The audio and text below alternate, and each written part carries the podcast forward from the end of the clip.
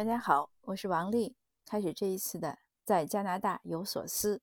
呃，之我之前呢，我看到有听友朋友说说声音呢不够大。嗯，我已经是 尽了洪荒之力。我录的时候呢，音声音量也调的最高了，而且我声音本身呢也比较小。以前我开玩笑，别人说你声音怎么总是这么温柔啊？嗯，我说我不温柔的时候就是发脾气的时候。我声音确实比较小，这个也是先天不足。嗯，那就麻烦您多担待。那今天呢，又是拖了几天才和您聊，也挺不好意思的。我们这个大选呀，实在是太忙了。我们每天呢，都就是做不完的工作。我也从从早做到晚，差不多十几个小时。我们三个人都是这么忙，呃，很多时候还要志愿者帮忙一起做。但我们三个呢，配合的很好，就是每个人都尽自己的能力。呃，那报道平呢？呃，他就进行外联很多，而且做美术创意。那白薇呢？他就是做网站设计啊、翻译啊，还有很多政治常识啊这样的把关工作。那我当然就做文字了，还有就是内勤啊、拉拉杂杂的各种催促和志愿者的联系啊，怎么样？那总之呢，配合的很好，也很愉快。所以现在呢是忙并快乐着。那今天呢不是要聊这个话题，今天呢是正好有一位听友。呃，加了我的微信，他说他呢马上就要四十岁了，在北京做了七年的全职妈妈，孩子呢已经呃现在五年级，一心想移民加拿大。他自己当初呢也是重点大学毕业的，他想知道四十五岁再过去加拿大还有希望开展职业吗？这个问题其实我们以前聊过类似的，有有有听友问说，我移民过去能不能开展新的生活啊？生活会不会好啊？呃，可不可以有新的生意啊？都是类似的问题，我也做过一些解答。那这个对这个听友呢，我的答案也是一样的，就是答案是肯定的。你如果想做，你一定会有新的事业。呃，但是呢，另外一半答案就是你一定也要经历很多辛苦和努力。你很很简单，你要过来学英语，对吧？呃，国内的英语呢，可能就我看来，除了学英语专业的，就是他本科啊什么就是英语，这那些人过来似乎不太需要费劲。但我也认识一个小美女记者，她在国内就是学英语的，过来这儿读的是新闻的传媒的研究生。那毕业之后呢，找工作在报社写英文稿，可是刚开始也是挺费劲的。总编说你的稿件我每天每个都要改，那他也下了很大的功夫。所以呢，就是英文是一个它一个就是拦路虎吧。当然也看你做的工作，因为日常工作呢，英文不要那么强。但是像那个小美女记者，因为她要写英文稿，你是给英文人群读，那这个要求就很高了。那你如果做一般的行政啊，或者接待啊，或者什么呃技术方面的工作啊，英文应该都不是那么不是那么需要，就是特别高精尖的。但你如果想当老师，比如说我我是博士。有博士学位之后呢，我也想申请教职在大学，可是后来呢，觉得那太有难度了，因为你如果要我要拿英文讲中国古代文学，这个需要的挑战还是蛮大的。所以英文呢是第一，那第二呢，就是还是你的专业选择。我已经讲过很多次了，就是你过来之后呢，不一定要做自己的专业，我建议呢，除非是生活所迫，你说一定要等米，就要马上赚钱买米。那就有什么工作做什么工作，除了这个之外呢，我建议大家都可以从容的选自己喜欢的。道理很简单，就包括我和家长在聊让孩子学什么专业，在孩子的就是家庭教育方面，我也是这个主张。因为只有你做你喜欢做的工作，你才能倾心尽力，就是多多多辛苦多累你都不抱怨。就像前天有个媒体记者采访我，他说：“你为什么这么坚持做社会公益工作，做反歧视呀、促动投票啊？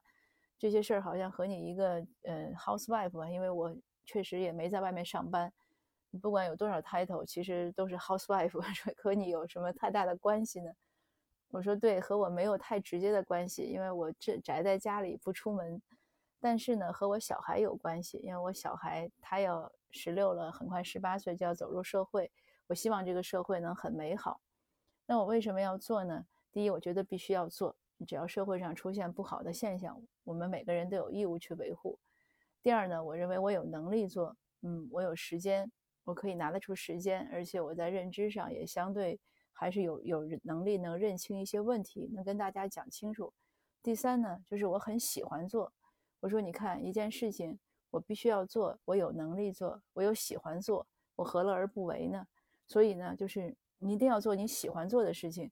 尽管我现在在做社会公益，在别人看来呢是就是很浪费时间呀，而且也没有时间去工作去赚钱，甚至没有时间去生活。还有很多人会误解，就经常有人会，呃，就真的是私信我都会批评我，或者就在微信群里直接就。呃，艾特我说一些不友好的话，那当然写了文章，下面也难免有不好的留言。嗯，前两天还有一个大姐说，哎，她说，我想跟你说说两句，就是我这边收集到的评论，呃，别人对你的评论，嗯，但是你可能会不开心。我马上跟她讲，我说你千万别告诉我，我不需要知道，我已经知道太多了，我没有必要再知道那些了，因为那些不开心的评论对我没有任何帮助。对我工作、对我进步都没有什么帮助，只能让我不开心。我说我没时间不开心，那就是总之呢，我我插播这些，就是说，在这个工作中，我我看起来既没有物质收获，又有很大的损耗，还有不被别人理解。可是我为什么还要去做呢？因为我喜欢做。所以呢，我就是希望大家，无论你还是你的小孩，要选择将来的职业或者事业的时候，一定从自己的兴趣出发。你喜欢的一定是你擅长的，这是一定的，因为你不擅长的事情，一般人都不会太喜欢。那即使说可能你偶然不擅，就是刚开始你可能觉得不擅长，因为你喜欢，你也会让它成为擅长。所以对这位说想四十五岁重新开始生活的这个听友来说呢，我认为不是个问题。只要你想重新开始，在加拿大呢，你一定是可以重新开始的。不过呢，这个期间的路呢会有很长。而且可能还要克服一些心理障碍，嗯，有的时候我们在国内的时候呢，很多人会有年龄的限制，觉得什么年龄要做什么事儿，在这儿呢没有。还有人觉得说，哎，我年龄一大把了，我学不了了，在这儿呢也没有。加拿大呢是一个提倡终身学习的社会，你只要想学习，因为很多六七十岁的人都在去读读硕士，你说他读那个有什么用呢？可是他就喜欢读，呃，花钱费力，他写作业。他也要去读，所以呢，要突破这样的。还有呢，呃，如果有些人可能想做一些技术性的工作，有人又觉得，哎呀，比如水工啊、电工啊、呃、暖气啊、锅炉啊这样的，呃，甚至建筑工人，那这个在国内呢，又觉得是好像蓝领，嗯，心理上不行，受不了。在这儿呢，也没有这个问题，因为加拿大呢，它是个，呃，我真是觉得它是个很平等的社会。他在他认为人和人不会用这些你的。呃，金钱呀、职业呀，去判断你人和人是确实是平等的，每个人都有自己的这个权利，而且他因为人少，所以他资源呢也相对丰富，人均资源、社会保障也好，呃，他也没什么就是关系那些事情，所以这些方面呢就都没有问题。呃，你要克服自己的心理障碍，很多时候我们觉得很多事儿不能做呢，是自己给自己的障碍。而不是现实中有的有的有的这种真的阻隔，那当然了，还要 balance 是平衡好你的生活和工作、家庭，因为就在你想获得很多事情的时候，你一定要付出；在你付出的时候，你一定要牺牲。就就像我没有时间生活，也没有时间去什么园子呀、什么那个厨厨艺啊，我都没有时间去提升。